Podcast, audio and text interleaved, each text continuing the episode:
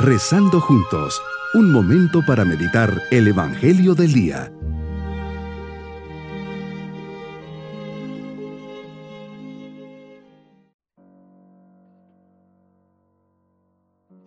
Unidos en oración comenzamos este día martes santo, con la mirada puesta en el Señor y en su sufrimiento, sabiendo que nos comparte con amor estos días santos.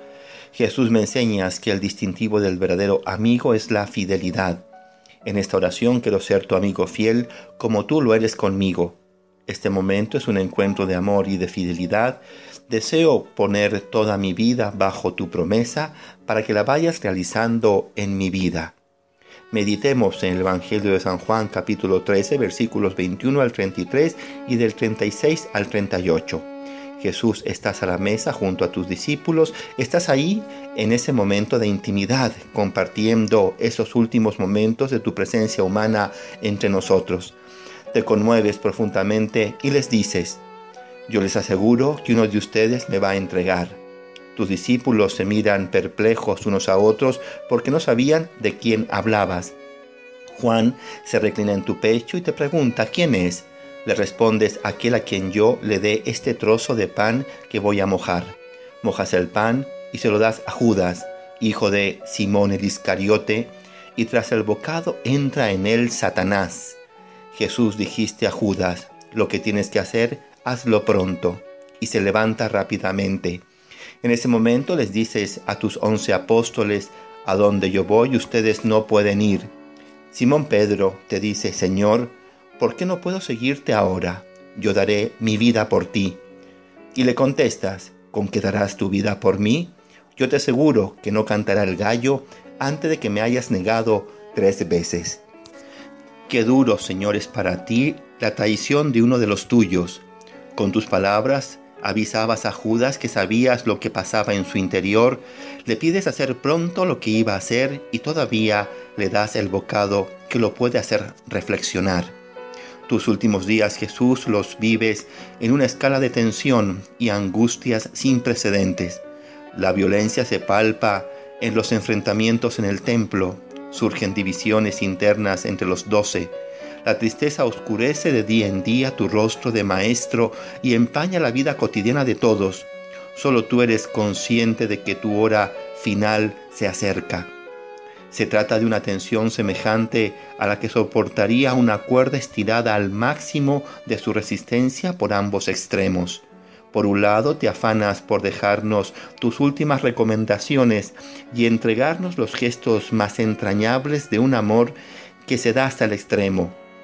Por otro, el mundo del mal y de la perversión acelera con astucia criminal los preparativos para la traición, el prendimiento y tu muerte. ¿Cuál será el papel de los hombres en esta lucha a muerte entre Dios y el Señor de las tinieblas?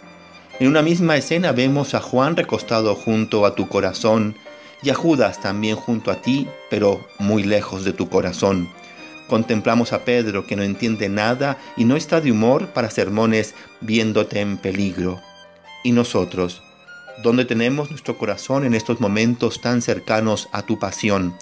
¿Acaso físicamente cerca de ti, pero aborreciendo interiormente tu reclamo a dejar de lado las cosas de este mundo?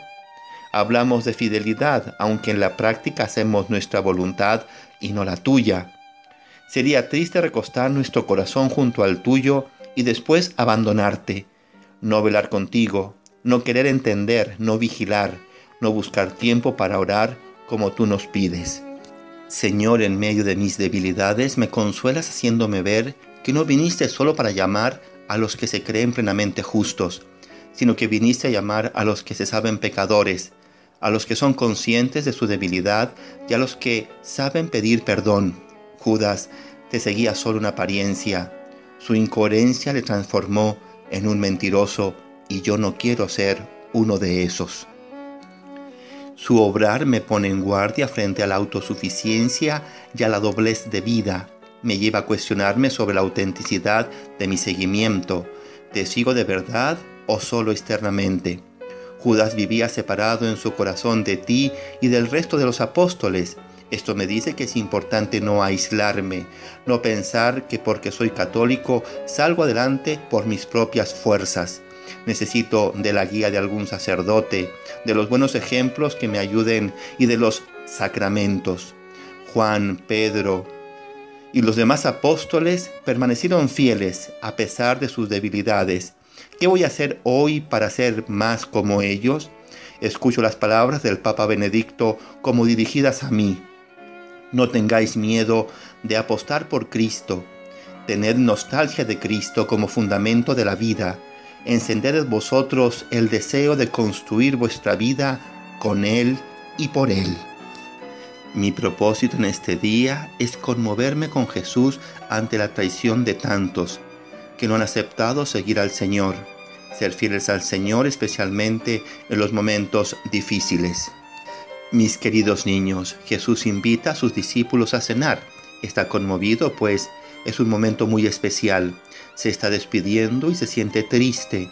En ese momento se descubre quién le va a traicionar. Judas no le sabe responder al Señor y lo vende por 30 monedas. Jesús nos invita a serle fiel y generoso y dar testimonio de nuestra fe ante los demás.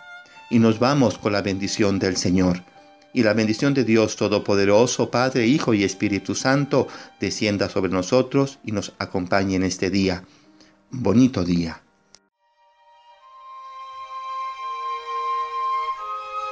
Hemos rezado junto con el Padre Denis Doren, Legionario de Cristo.